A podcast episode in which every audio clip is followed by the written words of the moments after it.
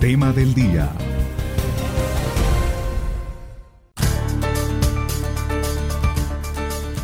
Hay que hacer deporte, de eso no hay duda. Incluso lo recomienda la Organización Mundial de la Salud. Pero, ¿lo estamos haciendo bien? A continuación vamos a tratar de ayudarle a todos nuestros oyentes a saber si en realidad se está haciendo o no se está haciendo bien la práctica deportiva o el ejercicio, la actividad física. La diferencia también la vamos a aprender en medio de este especial. Iniciamos con el doctor Libardo Rodríguez. Doctor, muy buenos días, bienvenido a Café. Hola, muy buenos días, Oscar. Gracias por tu invitación. Contento para conversar con ustedes sobre este tema que me apasiona. Doctor, popularmente a ustedes les dicen deportólogos. E, empecemos por enseñarle a los oyentes realmente cómo se llama la, la especialización que usted tiene. Sí, sí, eh, pues ya uno se acostumbra a que le digan deportólogo o médico deportista, eh, porque pues, uno tiende siempre a, disminuir el, el número de letras que va a utilizar, pero realmente el nombre de la especialidad es medicina del deporte. Soy médico especialista en medicina del deporte. Muy bien, entonces dialoguemos de inmediato con este médico especialista en medicina del deporte, doctor Libardo Rodríguez. Doctor, ¿cuáles son los errores más comunes que cometemos al iniciar una práctica deportiva? Cuando realmente eh, llevamos una vida sedentaria y por cuestiones de salud, un profesional de la salud nos recomienda iniciar una actividad deportiva, una actividad física por lo menos. ¿Cuáles son esos errores que ustedes han detectado más comunes? Oscar, bueno, básicamente el, error más común es si yo estoy en sobrepeso o en obesidad, eh, irme a hacer ejercicios de alto impacto. Alto impacto, por ejemplo, como ir a, a, una, a un gimnasio sin ninguna orientación específica o irme a trotar y hacer 10, 10 kilómetros sin ninguna preparación. Por supuesto que el cuerpo inmediatamente va a sufrir un, un deterioro por el alto golpe que va a recibir en, en ese tipo de entrenamiento. Entonces, básicamente es lo primero que yo les recomiendo a la gente y que quiere empezar a hacer ejercicio porque son sedentarios, vayan a donde un especialista, no necesariamente tiene que ser conmigo, un especialista que conozca del tema, que sepa de la prescripción de ejercicio para que no se cometan los errores de sobrecarga, sobre todo en las cargas articulares eh, de las grandes articulaciones de nuestro cuerpo. Columna, rodillas, caderas, hombros, que son básicamente las que más van a sufrir cuando hacen un entrenamiento no adecuado. Mm. Bueno, y cuando ya se supera eso, cuando ya hemos dado ese primer paso y el especialista nos dice, bueno, sí, usted puede comenzar caminando un mes, por decir algo, estoy diciendo cualquier cosa que se me ocurre. Eh, ya en la práctica, ¿qué, es lo más común, el, momento en que la gente más falla? Bueno, ahí hay varios, varios conceptos o varias, varias eh, aclaraciones. Primero, si usted tiene la iniciativa de hacer la actividad física y no tiene la posibilidad de acceder al especialista, no quitarse las ganas, porque eso no se puede convertir eh, en un dolor de cabeza después para empezar. Eh, lo primero que uno debe hacer y es lo más sano es caminar. Caminar primero a una velocidad donde yo pueda conversar con el vecino, que yo pueda conversar con mi compañero, que no me falte el aire, pero que sienta que estoy haciendo una actividad donde me esfuerce.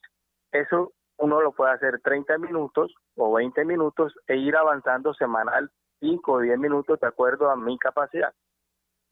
Luego lo que recomiendo es, si ya tengo la, la orientación de la persona o del médico o del especialista que sabe de prescripción de ejercicio, entonces en ese momento lo primero que uno debe hacer es eh, comprar unos buenos elementos tipo zapatillas, tipo ropa, tomarse el concepto porque cuando uno va a hacer ejercicio, desde el mismo momento que sale de la casa con la ropa adecuada, ya el ejercicio está haciendo el efecto porque la mente está cambiando, está cortando todo lo que viene detrás de, ese momento, el estrés, la ansiedad, las preocupaciones, y el ejercicio va encaminado a quitarte eso también.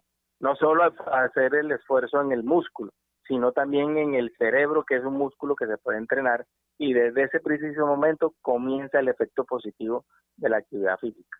Cuando ya tú te estás poniendo los zapatos, que te lo estás amarrando, que ya sabes que va a hacer ejercicio, ya el cerebro cambia inmediatamente. Tiene como una conexión. Y ese, ese, esa conexión es derivado de unas hormonas que se segregan en el cerebro que se llaman endorfinas, que son el producto de la actividad física. Doctor, establezcamos la diferencia, actividad física y ejercicio. ¿Hay una diferencia básica, fundamental entre esos dos temas, eh, dos conceptos? Sí, sí, claro que sí.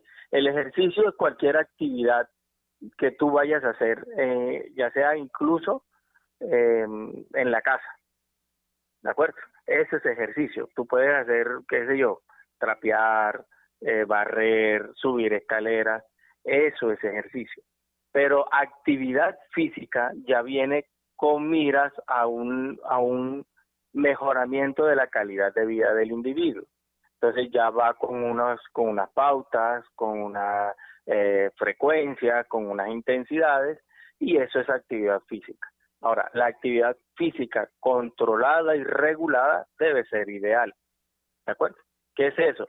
Controlada con una persona que sepa, ya sea entrenador o educador físico, o fisioterapeuta regulada con una persona o con unas cargas adecuadas de acuerdo a tu condición física y progresiva, que eso es uno de los principios pilares en este eh, eh, en este momento y es que si yo tengo muy baja capacidad física y sigo con cargas muy bajas o muy corticas, pues nunca la voy a mejorar. Entonces tiene que ser progresiva, acorde a cómo va mejorando mi condición. No siempre que hago ejercicio hago deporte. No siempre que haga ejercicio, haga ejercicio, incluso no siempre que hagas actividad física estás haciendo deporte, porque el deporte ya va, ya tiene unas reglas.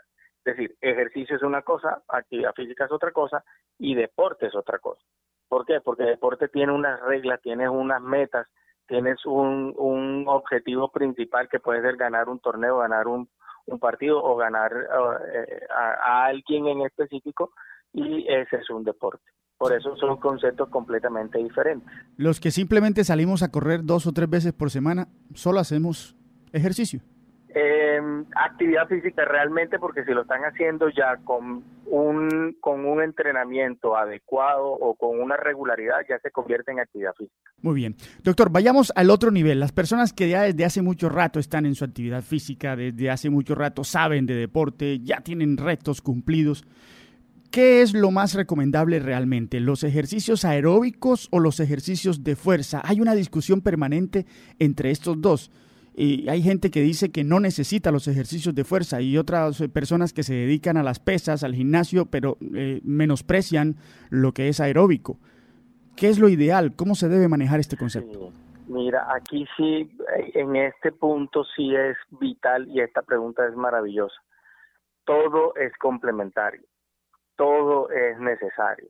La persona que solo hace trabajo cardiovascular o aeróbico, no tiene fortalecimiento, tiene simplemente probablemente una mejor respuesta o resistencia cardiovascular, pero probablemente tiene un consumo muy bajo de la masa muscular, eh, perdón, un aumento del consumo de la masa muscular, eh, puede tener un deterioro articular de las rodillas, de la columna por el impacto que hace el trabajo aeróbico, eh, de pronto no tiene la suficiente fuerza para eh, ejercer algunas actividades cotidianas de simplemente destapar un frasco porque no tengo la masa muscular adecuada para eso. Por eso es importante combinar actividad física tipo aeróbico con tipo musculación o fortalecimiento. Pero no son las únicas dos, también hay otras, muchas otras eh, eh, actividades que el cuerpo necesita. La flexibilidad, por ejemplo. No podemos hacer trabajo aeróbico, trabajo de fuerza, sin trabajar la flexibilidad porque el cuerpo comienza a retraerse y esa retracción termina generando dolor o incomodidad para algunos movimientos en, la, en, en el cuerpo. Y aparte de eso, no solamente trabajo aeróbico, no solamente trabajo de fuerza, no solamente trabajo de flexibilidad, también hay otros componentes importantes en el movimiento que se llama coordinación o, equilibrio. ¿Qué es la coordinación o equilibrio? Es que la persona eh, pierden muy fácilmente el control de su cuerpo y terminan cayéndose. Eso es muy frecuente en los, en los, en los ancianos, en las personas de mayor edad. Y, es porque pierden el equilibrio, porque tienen trastornos de los oídos o porque han dejado de entrenar o de hacer actividad física y se caen con facilidad. Pero si tú la entrenas, esa pérdida del, del equilibrio puede ser disminuido y quitas ese riesgo ese factor de riesgo para, para este tipo de individuos. Entonces, si te das cuenta, eh, una sola una persona que haga una sola cosa está mal. Está mal, porque todo es un componente. Nosotros tenemos muchas otras, muchas estructuras en nuestro cuerpo que necesitamos para funcionar bien. Entonces, es una dosis adecuada para dar ya la información correcta. Es una dosis adecuada de cardio, una dosis adecuada de fuerza, una dosis adecuada de movilidad con la flexibilidad y de eh, trabajo de coordinación o de equilibrio. Muy bien, queda bastante claro, doctor. Óigame, doctor, pero entonces vámonos a, a los deportes de moda en Montería, por ejemplo. Aquí todo el mundo ahora es running, o sale a hacer ciclismo. Eso está de moda desde hace, diría yo, que los últimos dos o tres años. Y cada día conoce uno más gente que hace ciclismo o sale a correr. Y muchas dudas he visto también en quienes practican estos dos deportes con respecto al manejo de la frecuencia cardíaca. Algunos dicen que no deben pasar de 120 pulsaciones por minuto en medio de la actividad, otros llegan a 170, dicen que eso es lo ideal.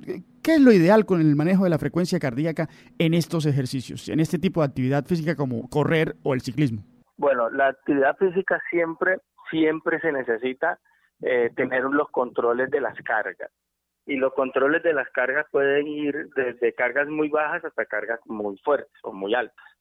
Entonces, la manera pues, más fácil realmente, porque hay otras maneras que son un poco más complejas, que ya van de laboratorio, de cosas por el estilo, eh, eh, pues, no lo voy a explicar ahorita porque sería complicar eh, la entrevista, pero la forma más fácil realmente es medir la frecuencia cardíaca. Uno tiene una frecuencia cardíaca máxima, que uno la puede sacar fácil, es eh, 220 eh, menos la edad. Esa es una frecuencia cardíaca teórica, no siempre es exacta porque cuando te mandan una prueba de esfuerzo, pues tú puedes ahí realmente calcular cuál es la frecuencia cardíaca máxima de esa persona, pero ya eso es otro cuento. Entonces, lo que uno debe hacer realmente es una fuerza, un eh, entrenamiento con miras a marcas o mejorar el rendimiento con la frecuencia cardíaca. Entonces, si tú tienes una frecuencia cardíaca, digamos un ejemplo, 170 latidos por minuto, que es tu frecuencia cardíaca máxima, tú puedes entrenar, si estás muy desacondicionado, con el 60% de la frecuencia cardíaca. Es decir, que te vas a 120, 115 latidos por minuto y te mantienes en ese rango. Es una, digamos que es una baja intensidad, pero es una intensidad normal. Después pasas a una frecuencia cardíaca del 70%, es decir, entre 125, 130, ya vas aumentando la carga, vas aumentando el esfuerzo y te sientes con una intensidad pues agradable. Y así sucesivamente, o sea, uno realmente puede ir con la frecuencia cardíaca ayudando a que esa progresión sea mejor. Ahora, que se necesitan instrumentos, sí, uno puede conseguir, no sé, no voy a decir marca, pero pueden, hay unos relojes que, que utiliza uno que pueden medir la frecuencia cardíaca y que ayudan a que las personas mejoren eh, con medio, por este medio, y que mejoren su capacidad física. Y, y es una herramienta válida y es una herramienta buena, realmente es muy práctica y, te ayuda a, a, darte también, hay algunos relojes que te dan informaciones de todo, kilómetros, velocidad promedio, en fin, hay mucha, mucha información que uno cuando ya se vuelve gomoso de este tema eh, eh, le puede sacar provecho y el GPS te ayuda a, a incluso a, planear rutas, en fin, hay, hay varias varias aplica varias cosas y varios aplicativos que te permiten pero bueno, ya eso es más avanzado. Lo básico es simplemente la frecuencia cardíaca y las calorías que tú consumes con ese entrenamiento. Doctor, pero entonces, eh, ¿es malo que yo entrene siempre con 160, 170 pulsaciones por minuto si me siento bien a esa intensidad? No, no, es malo porque tú no puedes estar 100% siempre. Si no, mira a los ciclistas. Por ejemplo, eh, Nairo Quintana se prepara para correr el Tour de Francia y el Tour de Francia le da todo y está ahí el 100%, pero va, a correr la, la Vuelta a España y no puede. porque no el cuerpo no te lo va a resistir y son profesionales y están dedicados 100% a eso. Entonces uno puede uno no puede estar 100% todo el tiempo porque vas a revestar el sistema. Perfecto, qué bueno que usted nos hace la aclaración. Doctor, si usted le dijeran, bueno, doctor Libardo Rodríguez, en una frase, ¿cuál es su gran recomendación para quienes desean ingresar a la actividad física o quienes ya están en ella pero no se sienten todavía muy seguros de lo que están haciendo? Mi primera recomendación es, si quieres empezar, empieza. No le tengas miedo, empieza, así sea caminando. Y si ya estás, te recomiendo, asesórate bien. Busca a la persona idónea para que te dé la información adecuada y te permita progresar en ese entrenamiento. Perfecto. Doctor Libardo Rodríguez, muchísimas gracias por su tiempo para Café. Con mucho gusto. Oscar, gracias por tu invitación y bueno, aquí cualquier cosa a la hora. No, gracias a usted. Libardo Rodríguez, médico especialista en medicina del deporte, lo que popularmente llamamos deportólogo. Y ya escucharon oyentes cómo sabe del tema. Y el deporte sin la alimentación apropiada pues no sirve de mucho. ¿Qué y cómo se debe comer antes y después de hacer ejercicios aeróbicos, por ejemplo, o ejercicios de fuerza? ¿Cuáles son los errores más comunes que cometemos en cuanto a la alimentación mientras nos dedicamos a una actividad física? Pues para hacernos algunas eh, claridades sobre el tema, hemos invitado a la nutricionista Dalila Valencia. Doctora, muy buenos días, bienvenida de nuevo a Café. Hola, Oscar, muy buenos días. Gracias saludarte a ti y a todas las audiencia. Muy bien. Óigame, ¿qué y cómo se debe comer antes y después, por ejemplo, de hacer un ejercicio aeróbico, de trotar, de salir a correr en bicicleta? Bueno, las recomendaciones en cuanto a la alimentación antes de hacer pues, un entrenamiento, eh, lo que dicen las guías deportivas es que mm, se debe realizar por lo menos dos horas antes. Si usted va a entrenar tipo 4 de la tarde, pues hacia las 2 de la tarde, debería estar consumiendo algo eh, no tan fuerte. Podríamos hablar de un lácteo combinado con un cereal.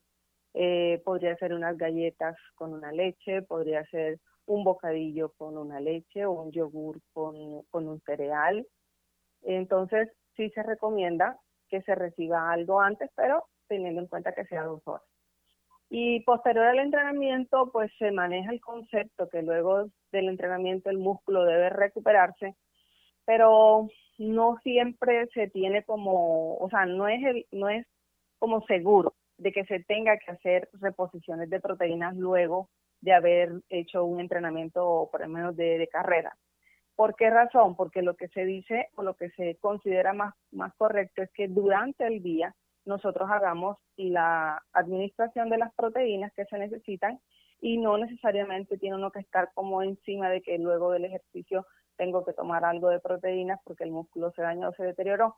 Si nosotros lo administramos durante el día, el músculo va a resistir todo el trabajo, entonces no es necesario ni obligatorio, a menos que usted sepa que durante el día no consumió proteínas suficientes, entonces sí se requiere que luego de ese ejercicio, por lo menos si hablamos de levantamiento de pesas o, o gimnasio, ahí sí se recomienda utilizar algo de proteína posterior al ejercicio. Bueno, entonces vamos a ejemplos concretos. Después de que troto una hora, hora y media, eh, ¿cuánto debo esperar para volver a comer y qué debo comer? Bueno, luego del entrenamiento, pues no, no tiene que ser inmediatamente, puede ser una hora posterior a haber hecho el ejercicio. Si fue mucho el tiempo que se trabajó, más de una hora, sí es necesario hacer reposición de, de glucosa, de carbohidratos, porque lo más probable es que el cuerpo haya consumido bastantes carbohidratos y si nosotros en la dieta empezamos a tener déficit de carbohidratos, lo que el cuerpo va a hacer es que va a tomar mano de la proteína para aportar energía al cuerpo y no se va a usar la proteína con el objetivo que es que el músculo desarrolle porque se está empleando para uso de energía. Entonces, en ese caso, pues sí se recomienda comer algo si se trabajó eh, más de una hora. Si fue menos de la hora, no, no es necesario tampoco hacer reposición de calorías, pero sí mucha hidratación que contenga electrolitos, que contenga sodio, potasio, glucosa, porque con el sudor sí hay pérdidas de electrolitos y, es necesario que se estén reponiendo todo el tiempo. Entonces no es solamente tomar agüita, porque el agua no está haciendo aportes de potasio ni de sodio.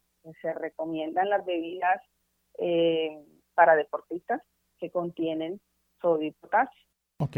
Hay mucha diferencia entre lo que debe comer alguien que se dedica a trotar, eh, a montar bicicleta, y lo que debe comer alguien que se dedica todos los días al gimnasio. Sí, hay diferencia. O sea, cuando hablamos del gimnasio, estamos hablando de una práctica de fuerza en este caso, lo más importante para ellos es la proteína. O sea, tienen que tener unos mejores aportes, hasta el 20% de la dieta debe estar basado en la proteína, porque el ejercicio de fuerza eh, consume bastante la proteína y necesitamos reponerla. Entonces, y para que el músculo desarrolle. O sea, si yo estoy tratando de, de crear masa muscular y no tengo unos aportes suficientes de proteína, puedo comer todo el carbohidrato del mundo, pero no va a suceder el objetivo que yo quiero y mucho menos el resultado de, ir aumentando eh, cantidad de peso en lo que se esté pues practicando.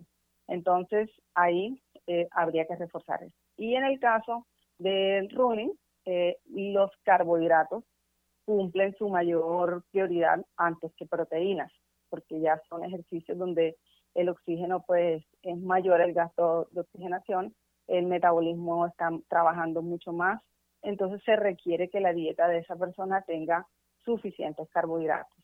Eh, se recomienda que los carbohidratos, si, si es para resistencia, o sea, voy a correr, pero mucho tiempo, los carbohidratos más recomendables son los complejos, que vienen siendo pues los cereales, los tubérculos, eh, los panes, los productos integrales, Em, y mientras que cuando es solo para eh, correr velocidad, entonces allí, si yo trabajé velocidad y trabajé bastante tiempo, ya se recomienda que durante el entrenamiento se pueda ingerir algo que contenga glucosa.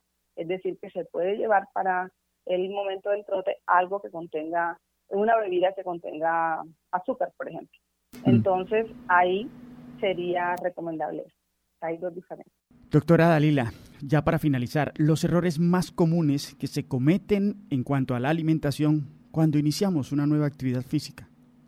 Bueno, mm, los errores más comunes es que no siempre la persona está recibiendo una asesoría ni tiene de pronto establecido un plan eh, bajo cálculos, sino que normalmente pues la persona lo que hace es, correr y si sintió hambre extra de pronto pueda que coman un poquito más o, o a veces pues como escuchan de que sí hay que llevar una proteína antes, entonces se compran los batidos eh, o empiezan a usar ese tipo de, módulos proteicos porque estoy en el gimnasio, entonces tengo que tomar proteína sin un asesoramiento. Eh, muchas veces están usando suplementación de vitaminas, entonces eh, cómprate magnesio, cómprate zinc, cómprate el calcio y toman sin saber pues si realmente lo necesitan o no. Entonces, antes de es muy recomendable que se consulte con el médico si de verdad mi cuerpo tiene deficiencias de esos minerales y vitaminas para yo poder suplementarlos. Pero si la persona está llevando una dieta equilibrada, donde su alimentación tiene proteínas, tiene ensaladas, tiene frutas, eh, tiene los granos, o sea, que contenga todos los grupos de alimentos, no necesita estar realizando suplementaciones extras. Entonces eso se debe usar con una previa revisión de su organismo para no equivocarse. Otro error muy común es, por ejemplo, los chicos que están practicando fútbol. Eh, por lo menos la oportunidad que he tenido de trabajar con algunos de ellos, van y consultan porque están de muy bajo peso y el entrenador pues los manda a subir de peso.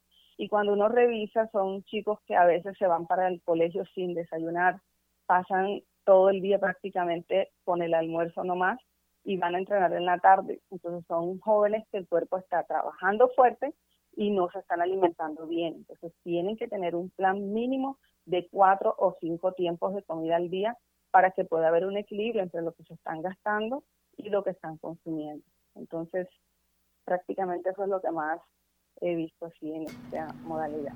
Muy bien. Doctora Dalila, gracias por su tiempo para café. Con gusto. Y es que cuando no tomamos las precauciones del caso, ese, esa decisión de hacer deporte, de dedicarnos a una actividad física, que debería generarnos mucho bienestar, puede hacer, puede convertirse incluso en una especie de atentado contra nuestra propia salud. Hay un testimonio muy valioso con respecto a este tema y es de el señor Carlos Ordosgoitia, actual alcalde de los Monterianos, pero él no va a hablar aquí como alcalde, va a hablar como un running, un corredor apasionado que cometió un grave error. ¿Cierto, señor Ordosgoitia? Muy buenos días, bienvenido a Café. Oscar, un saludo muy especial para ti, para todos los oyentes y complacido estar en Café. Y tienes toda la razón, uno se emociona mucho, sobre todo cuando uno ama un deporte y, quiere cada día mejorar, mejorar los tiempos, mejorar los rendimientos, mejorar siempre la zancada. Y se olvida a veces de temas tan importantes y, que son totalmente necesarios para, para que ese deporte, pues, lógicamente pueda, pueda avanzar bajo, bajo la proyección que uno, que uno pretende. ¿Y qué le pasó a usted exactamente? Oscar, yo, el deporte del running, lo que es correr, trotar, pues es un deporte agradecido, porque uno ve un avance muy, muy rápido, de una semana, dos semanas de, de un buen entrenamiento. Uno ve cómo le costaba inicialmente hacer 200 metros y de pronto ve uno los ocho días que uno pudo hacer dos kilómetros. Uno se emociona mucho, la mente le juega digamos que en contra de lo que hoy estamos pues convocados para conversar y, comentarle a, todos los oyentes. Cuando yo, yo tenía una quizás tranquilidad de poder hacer 10 kilómetros, 12 eh, kilómetros la carga del peso y lógicamente la zancada y los caminos le van pasando un poco la factura a uno. Y uno con esa emoción quizás no se da cuenta y no escucha el cuerpo. Si uno quiere correr más rápido, correr más kilómetros, y avanzar. Y es importante fortalecer, es importante hacer una rutina de gimnasio para hacer un entrenamiento diferente a lo que es en sí el deporte de, del trote. Y recuerdo, Oscar, con mucho dolor, cuando participé en la primera maratón que, que me inscribí, o mejor, la media maratón de 21 kilómetros, y me hice un esfuerzo enorme, pero un esfuerzo enorme de mejorar tiempo, quería tratar de bajar de dos horas, que era lo que, digamos, los buenos corredores eh, lo hacen eh, en ese número de kilómetros. Y me concentré en eso, pero no, no vi lo importante. Nunca fui a gimnasio, nunca hice piernas, nunca hice los estiramientos necesarios. Y recuerdo ese día que, que además con, con emoción de la misma carrera, de ver tantas, tantos corredores, ver tantas personas, en el kilómetro 10, 11, empecé a sentir un, tirón fuerte en la rodilla derecha. Y, quedé decepcionado un rato, pero seguí caminando, no, no desfallecí. Y seguí y terminé la maratón, Oscar. La terminé a las quizás media hora, 35 minutos de haber terminado la maratón, no podía caminar. Tenía una fractura por estrés en la tibia, en la parte superior, abajo de la rodilla derecha. Y me tocó enseguida ir a una clínica, allá me hicieron pues lógicamente toda la, la parte la parte médica, me hicieron una resonancia, me hicieron eh, la inmovilización del, del, de la pierna y, y, fue muy duro, fue muy doloroso, fueron casi dos meses, unas ocho semanas aproximadamente donde me tocó eh, estar dependiendo de muletas. Y en ese sentido, pues la invitación es a que primero escuchemos a nuestro cuerpo, a que las cargas tienen que ser las necesarias, a que si el deporte te va dando la tranquilidad, digamos que de estado físico, pulmonar, de poder avanzar, pues lógicamente eso tiene que llevar una muy buena rutina de entrenamiento, diferente a, hacer el ejercicio del trote y hacer un muy buen estiramiento. Y bajo ese sentido, Oscar, es una experiencia que es dolorosa, que todavía la siento, y desde ese día, pues, el entrenamiento ha sido mucho más riguroso en cuanto a la preparación física. ¿Cuánto tiempo le tocó esperarse para volver a correr, alcalde? Que eso es lo más duro para los corredores, tener que parar por una lesión. Claro, claro, Oscar. Eh, como te decías, fueron aproximadamente ocho semanas que dependí de, la inmovilización, de muletas, de no poder afirmar bien el pie, de utilizar mucho más, digamos que la pierna izquierda, que también va pasando la factura, porque al poder rehabilitarse la pierna derecha, pues la pierna izquierda está ya muy resentida, porque hubo mucha presión, la rodilla, pues, la pantorrilla, el talón. Eh, aproximadamente seis meses, Oscar, pude empezar a hacer un entrenamiento muy suave y ya pues con la conciencia clara y con el entendimiento de que no podía, digamos que sobrepasar los límites y, de ir poco a poco. Yo de hecho cuando por, por trabajo y por, lógicamente por, por tiempo no puedo hacer mucho deporte, eh, ya no me preocupo mucho si, si un día salgo a hacer deporte y, y solo troto un kilómetro o troto dos. Ya uno va entendiendo la dinámica, va entendiendo el cuerpo, va entendiendo lo que, lo que la rodilla te habla, lo que la pantorrilla te dice, lo que el talón te dice casi que, que un poco en silencio, que no se sintió bien hoy. Entonces, hacer un buen estiramiento, hacer, digamos que una rutina cuando se pueda de, ejercicio en un gimnasio para fortalecer piernas, bajo ese, digamos que, que sentido uno tiene que, que ir trabajando y eso también de acuerdo a la alimentación. Es importante que, que el cuerpo, de acuerdo a algunos ejercicios, por ejemplo, de hacer 5, 10, 15, 20, 21 kilómetros, eh, el cuerpo esté muy bien alimentado, porque eso también te requiere una energía muy grande. En una media maratón uno puede consumir alrededor de unas 3.000 calorías o 4.000 calorías, que es muchísimo. Y en los entrenamientos alrededor de unas 1.000. Bajo ese sentido, pues también tiene uno que ser muy juicioso en esa alimentación, en comer una muy buena proteína, en comer un buen carbohidrato, en prepararse muy bien desde el punto de vista de una muy buena hidratación. Eso sí es fundamental también. Alcalde, gracias por su tiempo para café, gracias por compartirnos esta experiencia para que todos los que eh, de una u otra manera estamos interesados en hacer alguna actividad física, pues tengamos en cuenta estas recomendaciones y no nos pase lo mismo. Muchas gracias. No, Karati, yo creo que el, mensaje final, no por ir más rápido vamos a llegar más lejos. Yo creo que el running casualmente tiene, tiene digamos que esa, esa disposición de, de, ir, de ir gradual de aprender a escuchar nuestro cuerpo, de hacer un buen fortalecimiento, una buena alimentación, acompañado de una hidratación en el mismo ejercicio, y con eso lograremos unos buenos resultados eh, en, digamos que un mediano, mediano tiempo. Muchas gracias, Oscar, complacido. Saludo muy especial, de verdad, a los que practican este gran deporte que, que es fabuloso, que te da libertad, te da una experiencia eh, increíble y espero verlos en, en, la ronda, espero verlos en las rutas, espero verlos en, en, las maratones a los monterianos participando. Que entre otras, Oscar, una gran noticia, la pandemia no los paró, pero este año teníamos proyectada la primera media maratón del río en Montería. No la pudimos hacer por esto, pero el otro año con ayuda de Dios la haremos. Dios mediante, ahí estaremos. Y es que la actividad física, el deporte o el ejercicio, como lo queramos llamar, está de moda. Y en Montería vemos cada día más eh, corredores y más ciclistas. ¿Esto qué tanto se está reflejando realmente a nivel comercial? Pues preguntémosle a quienes saben. ¿Y quién sabe más de eso que la directora ejecutiva de FENAL con el Departamento de Córdoba, la Federación Nacional de Comerciantes, la señora María Estela Gómez? Directora, muy buenos días, bienvenida a Café. Buenos días, Oscar. Muchísimas gracias nuevamente por tu entrevista. Saludo cordial a la audiencia de parte de Penalco Córdoba. ¿Qué tanto se refleja en las ventas esta ola de deportistas que vivimos en Montería y en el departamento de Córdoba, sobre todo en el running y en el ciclismo?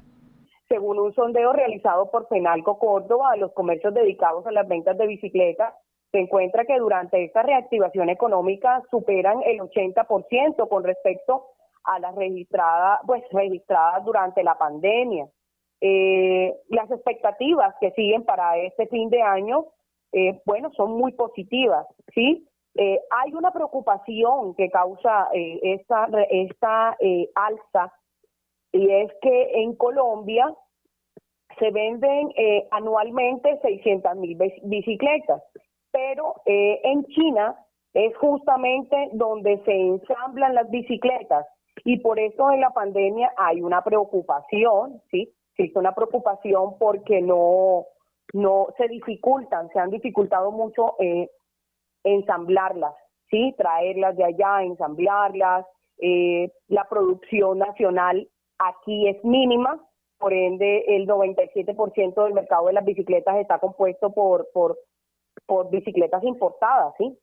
A, a carambas. Y en cuanto a zapatillas para correr, ¿cómo van las ventas? Si hablamos del tercer y segundo día sin IVA, en ese 166% eh, se incluyen vestuarios ¿sí? accesorios de vestuarios deportivos y zapatillas, pero principalmente bicicletas, Oscar. Ese es el, el, producto, por decirlo así, que está demandado en la ciudad. E, esto ha hecho crecer, se imagina uno, eh, mm, las intenciones de los comerciantes hacia extender sus líneas de deporte, de atención al, al consumidor del deporte eh, o, al aumento de mm, almacenes especializados en artículos deportivos en Montería? Yo creo que es suficiente con los almacenes que tenemos, aunque he visto en el centro que han abierto eh, almacenes de bicicletas. Y esto se ha aumentado justamente, y todo tiene sentido, Oscar, porque las personas eh, todavía tienen temor de utilizar transporte público y han eh, y han recurrido a este medio como las bicicletas. Por eso el aumento el aumento de la compra de bicicletas sí eh, entonces ya te digo el único inconveniente que se ha encontrado ha sido el ensamble el ensamble de la de las bicicletas por la importación. Perfecto. Directora. Ha sido bastante lento durante la durante la la pandemia Correcto. Directora, gracias por su tiempo para café.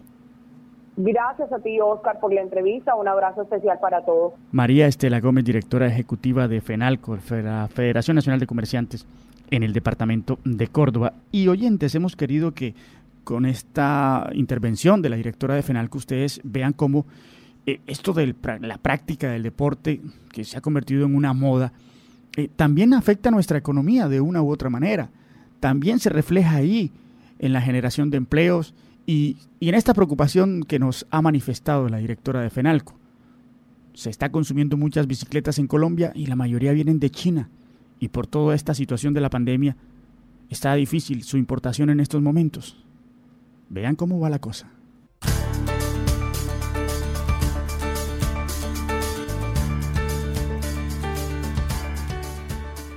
Hay que hacer deporte pero ¿lo estamos haciendo bien?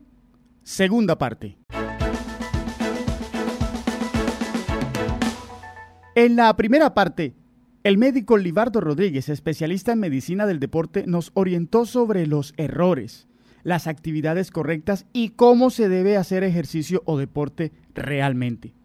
La nutricionista Dalila Valencia nos enseñó sobre lo que se debe comer antes y después del ejercicio el alcalde de Montería, Carlos Ordosgoitia, nos contó su experiencia al no tomar las medidas apropiadas para practicar el running y cómo le costó cometer esos errores.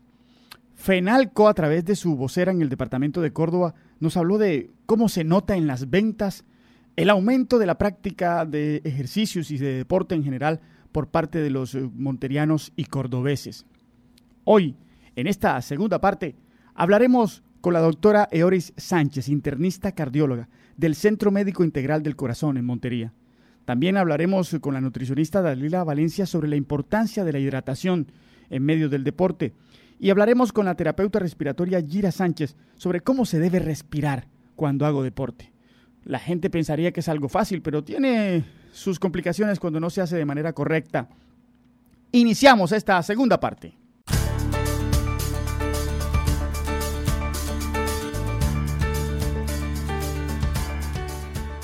Doctora Eori Sánchez, muy buenos días. Bienvenida a Café.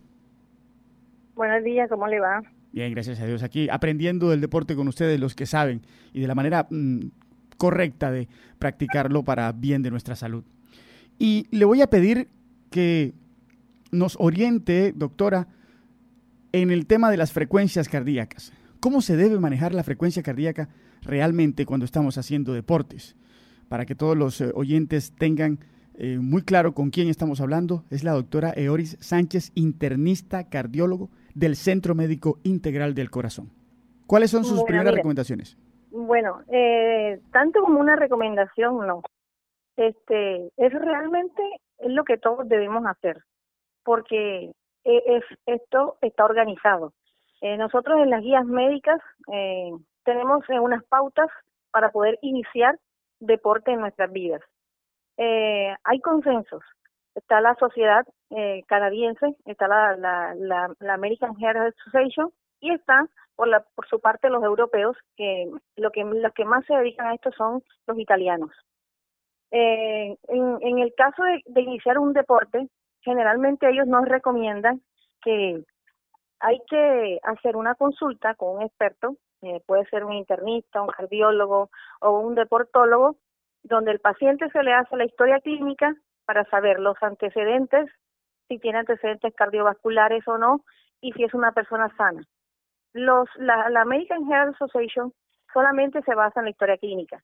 Y los italianos se van un poco más profundo, donde le exigen a cada persona que va a iniciar un deporte especialmente de alto impacto, como lo que son el ciclismo, la natación y bueno, etcétera, eh, un electro, eh, una prueba de esfuerzo y en ocasiones, si es necesario, un ecocardiograma Doppler color para saber si la persona va a tener eh, o no enfermedades cardiovasculares en el momento de hacer el deporte porque eh, hay muchos muchos pacientes o muchas personas que tienen antecedentes de arritmias que pueden generar muerte súbita durante el deporte. Bien, y eso es algo de lo que no somos muy conscientes en Colombia, al parecer. Pues sí, eh, realmente yo he visto en la población que no somos conscientes de eso.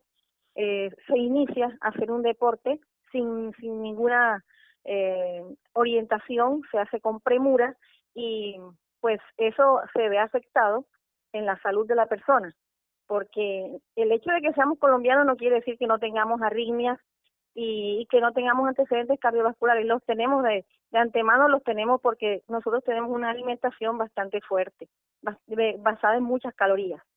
Bueno, con respecto a la frecuencia cardíaca durante el deporte, eh, o sea, hay, hay un, eh, una una escala que nosotros generalmente la utilizamos, especialmente cuando hacemos las, las pruebas de esfuerzo, que es 220 es una constante menos la edad de la persona, porque no es lo mismo hacer deporte a los 20 años, a los 40 y a los 60, y no es lo mismo hacer deporte en una persona sana que en una persona que tiene antecedentes cardiovasculares o que ya ha tenido un infarto. ¿Y cómo es esa tabla de los 220 menos la edad? Entonces, una persona de 50 años Mira, te pongo un ejemplo práctico. Si yo este, tengo una persona de 40 años, eh, la persona de 40 años, yo le hago la, la resta. 220 menos 40 me da 180. 180 sería la frecuencia cardíaca máxima que va a tener esa persona durante el deporte. Eh, y de eso yo puedo sacar el 85% de, de, esa, de, de esa frecuencia máxima para saber a qué frecuencia, ya yo tengo, este, digamos, eh, el, o sea, tengo lo, el, el, que el ejercicio me va a hacer provecho. Ok, e, e, es decir, hay como una zona en, en la que es seguro y en la que es apropiado eh, hacer el ejercicio, una zona de frecuencia cardíaca y hay que tenerla en cuenta siempre, no es simplemente yo corro hasta que sienta que el corazón se me va a salir. No, señor, no, este no. Eh, siempre hay que tener en cuenta eso y por eso es que deben consultar primero para saber cuál es la frecuencia máxima y cuánto es el 85% que deben llegar. Por ejemplo, en el ejemplo que estábamos hablando, el 85% de este paciente o esta persona de 40 años debe tener 153 como máximo. Entonces, te pongo un ejemplo. Si tú vas en tu bicicleta y llegas a 153 y ahí tienes el producto, porque lo que uno tiene que tener en cuenta o lo que debe saber es que la respuesta aguda del ejercicio produce un aumento de la necesidad de oxígeno y la actividad simpática, que puede originar aumento del requerimiento del nivel de sangre en las coronarias. Entonces, si la persona es una persona que se crea sana y no se alimenta bien, puede tener placas ateromatosas en esas coronarias y cuando llega a ese 85% puede presentar un infarto por demanda de oxígeno. Ok. ¿Y el 85% sí es para todos? Es decir, el porcentaje que debemos manejar de nuestra frecuencia cardíaca, ¿ese es el máximo para todos? No, son los 180 es el máximo de esa persona de 40 años y el 85% es 153. Entonces, eh, si la persona es sana, ya fue a su médico o a su cardiólogo, se hizo todos los estudios que tenía que hacerse, ya, ya es seguro que tiene una prueba de fuerza, eh, esa persona puede llegar a su máximo, que son 180. Pero si la persona ya tiene una enfermedad cardiovascular, tu cardiólogo le dirá, mira, no te puedes pasar del 85% porque puede haber un trastorno en la demanda de oxígeno y puedes tener algún problema. Okay. Hay algo que quiero dejar claro para todos los oyentes. Claro. El ejercicio debe ser progresivo, nunca debe ser de golpe. El ejercicio debe ser progresivo para llevar un entrenamiento. Cuando ya tú estés entrenado, ahí sí puedes, este, digamos, hacer deporte con mayor intensidad. Pero no es que, por ejemplo, yo nunca he hecho deporte y el primer día me voy a, a tomar y voy a hacer el máximo producto, que son los 180, porque pues me puede generar algún problema de salud. Correcto. He visto a muchos eh, corredores y ciclistas hablar de lo bien que se siente ir en su frecuencia máxima la mayor parte del tiempo posible. Entonces, eh, es fácil mm, escuchar a alguien decir, eh, fulanito iba a 180, por seguir con el mismo ejemplo que usted nos puso, iba a 180 la mayor parte de la carrera y solo bajó en la parte intermedia Qué bueno, qué buen corazón tiene fulanito que logra eso y no le pasa nada. E, ¿Es correcto esa apreciación o, se está malinterpretando las cifras? Bueno, eso se está malinterpretando. Es que el ejercicio lo que produce es un aumento en las necesidades de oxígeno y aumenta la actividad simpática. Esto hace que el corazón trabaje a mayores a mayor fuerza. Entonces, la persona está haciendo un un desgaste. Si debe manejar un tiempo, por eso debe visitar al especialista en esto para que sepa cuánto es el tiempo máximo que esa persona puede realizar. Muy bien. Hay también gente que habla de, de, ir más suave, ir despacio, porque eso quema más grasas, porque eso crea una base aeróbica, así le llaman, no sé si el término es correcto, una base aeróbica que le permite seguir haciendo ejercicio por mucho más tiempo.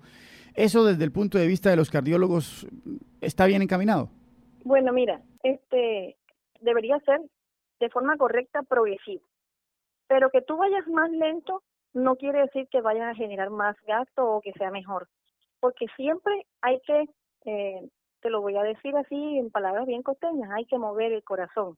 Y la única manera de mover el corazón es haciendo o llegando a las cifras que se requieren, o sea, el, el, máximo producto en el caso de las personas sanas o el 85% de las personas que tienen patologías eh, ya conocidas cardiovasculares. Perfecto. Doctora, usted nos ha orientado bastante hoy, nos ha enseñado mucho con estos minutos en café. Le agradezco mucho por su tiempo y mm, ¿dónde pueden ubicarla los oyentes que quieren saber más en detalles sobre este tema? Bueno, nosotros estamos ahí con mucho gusto para atenderlos a todos en el, en el Centro Médico Integral del Corazón, en la calle 28, con carrera 15, en el barrio Costa de Oro. ¿Tiene algún número de contacto? 301-260-4492. Perfecto. Doctora Eoris Sánchez, muchísimas gracias por su tiempo para café. Con mucho gusto.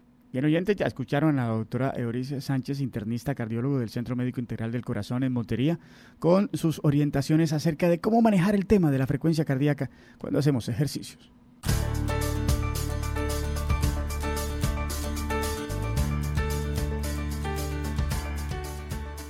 Continuamos con la segunda parte de nuestro especial. Hay que hacer deporte, pero ¿lo estamos haciendo bien? Dialogamos a esta hora con la mm, nutricionista Dalila Valencia.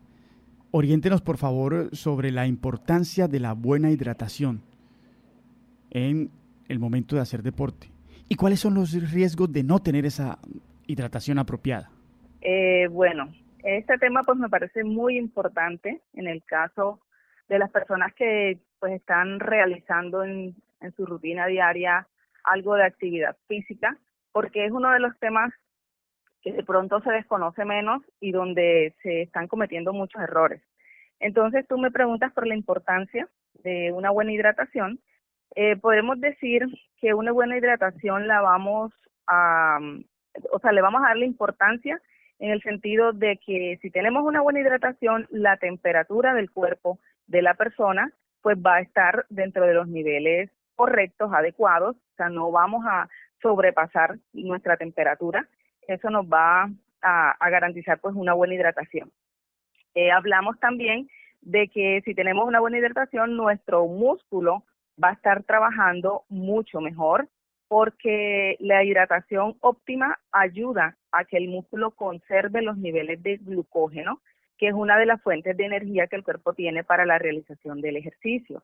Eh, otra importante función de estar bien hidratados es que nuestro cuerpo va a tener una buena excreción de toxinas. O sea, las toxinas provienen del metabolismo de los alimentos, los desechos que nos dejan los alimentos, pero si nosotros estamos bien hidratados a través de la orina vamos a estar eliminando toxinas, entonces es otro beneficio importante. Eh, la lubricación de, de las articulaciones, sobre todo en los casos donde se está realizando deporte, pues donde las piernas están en constante movimiento, entonces también eh, la lubricación articular es un beneficio, nos ayuda a mantener la regulación de la glucosa, sobre todo cuando usamos bebidas que contienen glucosa y los niveles de electrolitos como el sodio, el potasio y el cloro. Entonces, vea qué tan importante es. Y así las cosas, entonces, eh, ya como que comienza uno a entender cuáles serían los riesgos de no hidratarse apropiadamente. Pero dejémoslos bien claros, por favor, doctora. Bueno, los riesgos eh, vienen siendo Mm, que no vamos a tener un buen funcionamiento del cuerpo, como mencionaba antes, pues a nivel de salud, el cuerpo pues funciona, funciona mucho mejor si estamos hidratados y en este caso, cuando hablamos de deporte, el rendimiento. Definitivamente que es una de las cosas que más las personas pues quieren tener un buen rendimiento, pero fíjese que la hidratación, si no está bien direccionada, ese rendimiento no se va a lograr como quisiéramos. Entonces, ahí están pues los riesgos de no estar bien hidratado. Se dice que cuando ya el cuerpo empieza a perder más del 10% del, del, del agua corporal, empezamos a tener un mal funcionamiento. Entonces, hay que procurar buscar ese equilibrio entre el líquido que estamos consumiendo y la cantidad que estamos eliminando. Cuando estamos deshidratados, el cuerpo va a sentir cansancio, va a sentir incapacidad, agotamiento, no responde como queremos. Entonces, allí nos vamos a ir dando cuenta de que puede ser una mala hidratación la causa del, del por qué no, el rendimiento no es el, que esperamos. Eh, bueno, eso. Ok, pero doctora, hay una, hay una situación que, que me tiene confundido. Muchas veces uno lee que el sodio es malo y hay que evitarlo para evitar muchas enfermedades y hay que tener mucho cuidado con el sodio, pero cuando hablan de hidratación, los que entienden de estos temas, hablan de, de, que el sodio hay que tenerlo siempre ahí presente en medio de la hidratación para el ejercicio. ¿Por qué es malo para unas cosas y bueno para el ejercicio el sodio?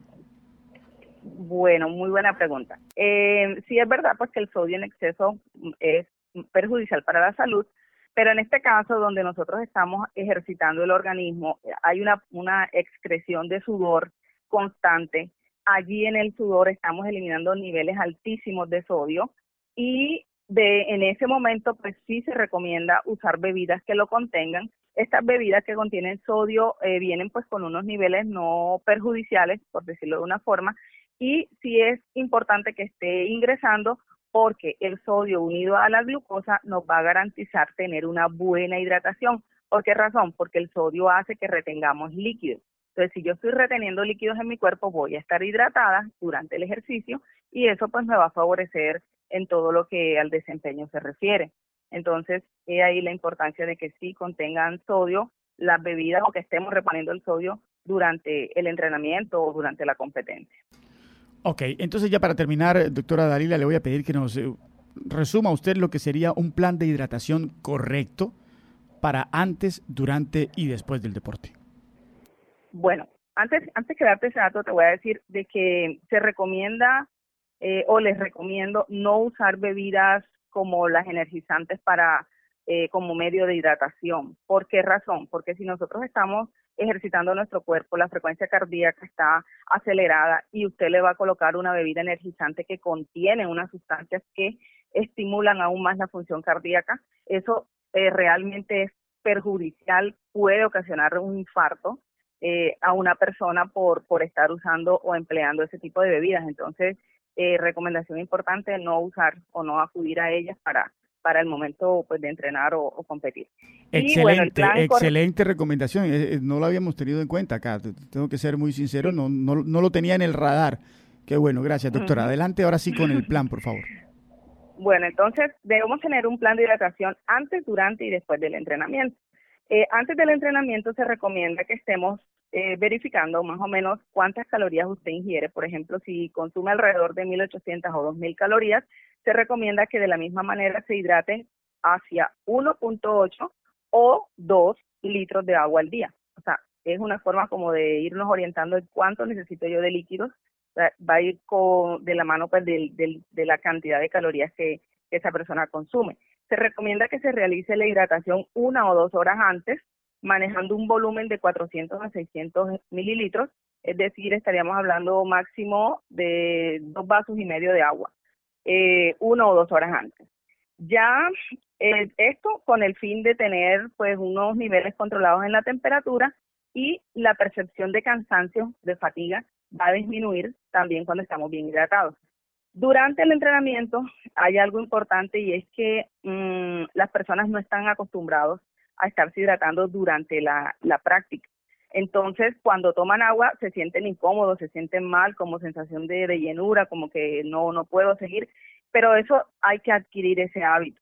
¿Por qué razón? Porque el cuerpo está perdiendo mucho, mucho líquido a través del sudor, a través de la orina, eh, a través de las heces fecales, a través de la respiración en forma de, de, vapor de agua, estamos teniendo pérdidas altas. Entonces, si usted no repone, porque el estómago se siente lleno, vamos a tener ahí un desequilibrio y bueno, ya sabemos lo que pasa cuando estamos deshidratados. Entonces, hay que ir adquiriendo el hábito, no solo, eh, sobre todo si se va a competir, para que el día de la competencia pues se le haga fácil hidratarse durante el momento de la actividad.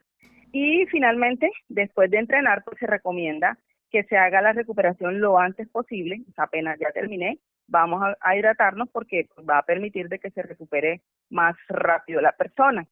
Se recomienda pesarse antes y después del entrenamiento. ¿Para qué? Para yo saber qué tanto líquido perdí. Y esa es otra forma de saber cuánto debo reponer. Eh, y finalmente, pues si va a ser un entrenamiento de, largo tiempo, no, no usar solo agua, o sea, se recomienda que se usen bebidas para deportistas porque ellas pues van a estar eh, er, aportando la glucosa, el sodio, el potasio, el cloro que el cuerpo ha estado perdiendo. Entonces, finalmente esa recomendación. Perfecto. Doctora Dalila, gracias por su tiempo para café. Con gusto.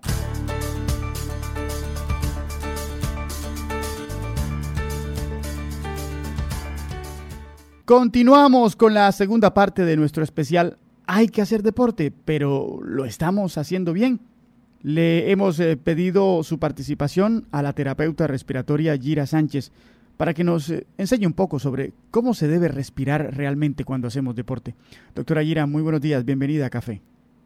Hola, buenos días, Oscar.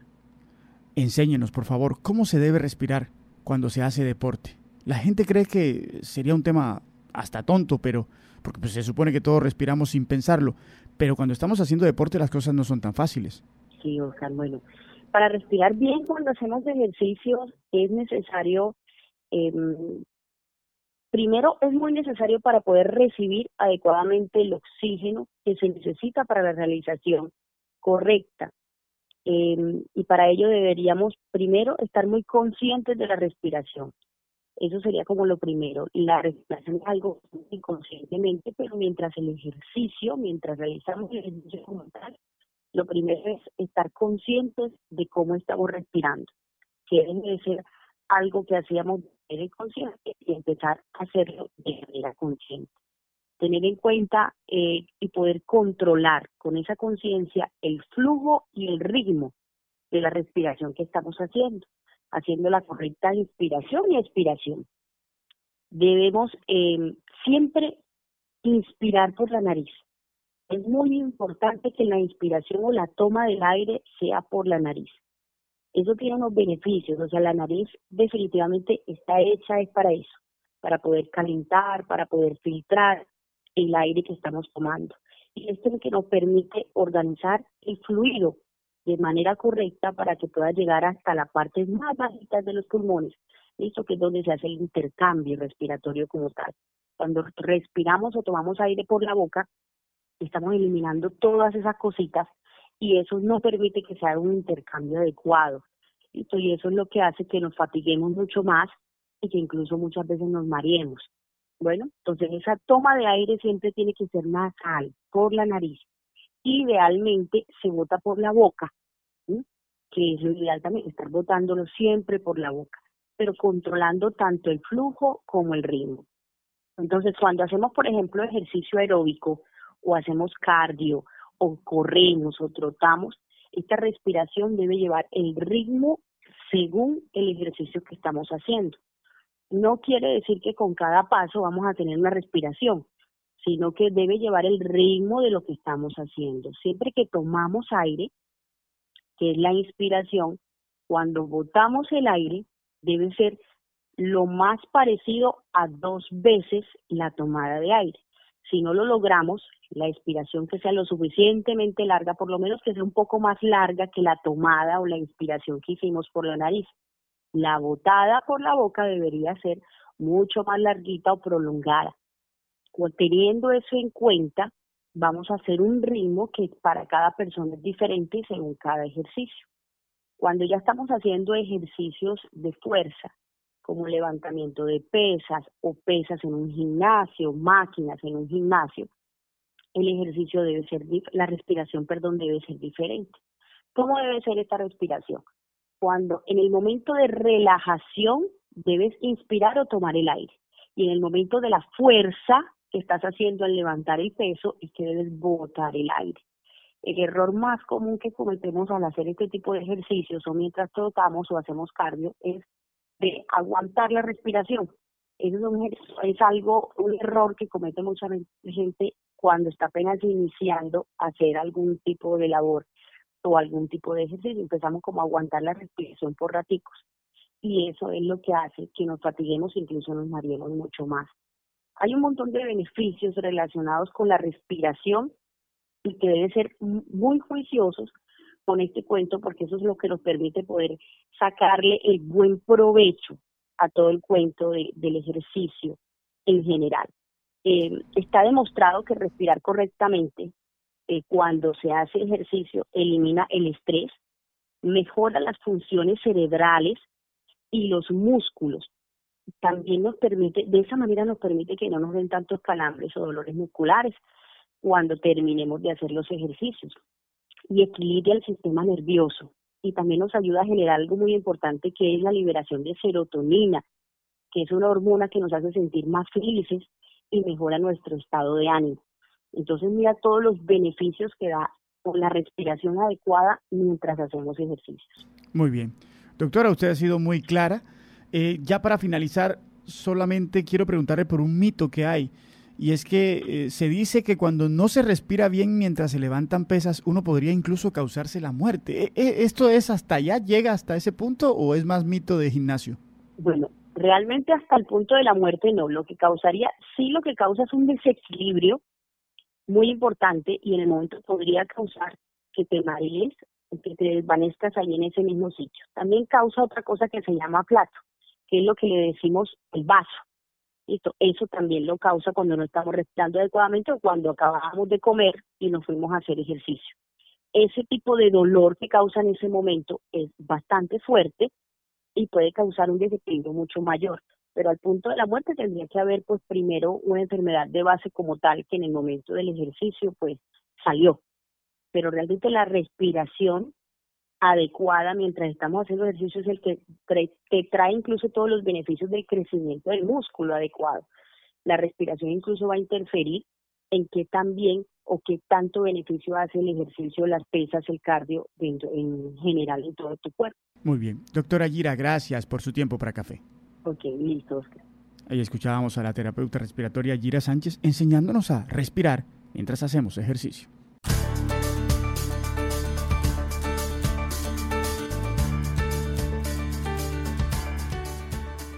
Oyentes, eh, de esta forma llegamos ya al final de nuestro informe especial. Hay que hacer deporte, pero ¿lo estamos haciendo bien? Recordemos, en la primera parte nos habló el médico Libardo Rodríguez, especialista en medicina del deporte, quien nos orientó sobre los errores, las actividades correctas y cómo se debe hacer realmente el ejercicio o el deporte para beneficio de la salud. La nutricionista Dalila Valencia nos enseñó sobre lo que se debe comer antes y después eh, de la actividad eh, física, del ejercicio, del deporte. El alcalde de Montería nos contó su experiencia al no tomar las medidas apropiadas para practicar el running. Tuvo una muy mala experiencia y nos la eh, reveló aquí en este especial para que todos aprendamos de ese error que él cometió. Fenalco nos habló de cómo se refleja en las ventas de los comerciantes cordobeses lo que está sucediendo con el eh, deporte en esta sección del país, en cuanto a cómo se aumenta cada día más la práctica del running y del ciclismo especialmente. En la segunda parte tuvimos la participación de la doctora Eoris Sánchez, internista, cardióloga del Centro Médico Integral del Corazón, enseñándonos un poco más sobre cómo manejar las frecuencias cardíacas en medio del ejercicio. La doctora Dalila Valencia de nuevo intervino en esta segunda parte como eh, nutricionista para enseñarnos la importancia de la hidratación correcta, la hidratación apropiada en medio del ejercicio. Y finalmente, la terapeuta respiratoria Gira Sánchez nos ha enseñado cómo se debe respirar de manera correcta en el momento del ejercicio. Esperamos que haya sido realmente de provecho para todos, de orientación para todos este especial. Tema del día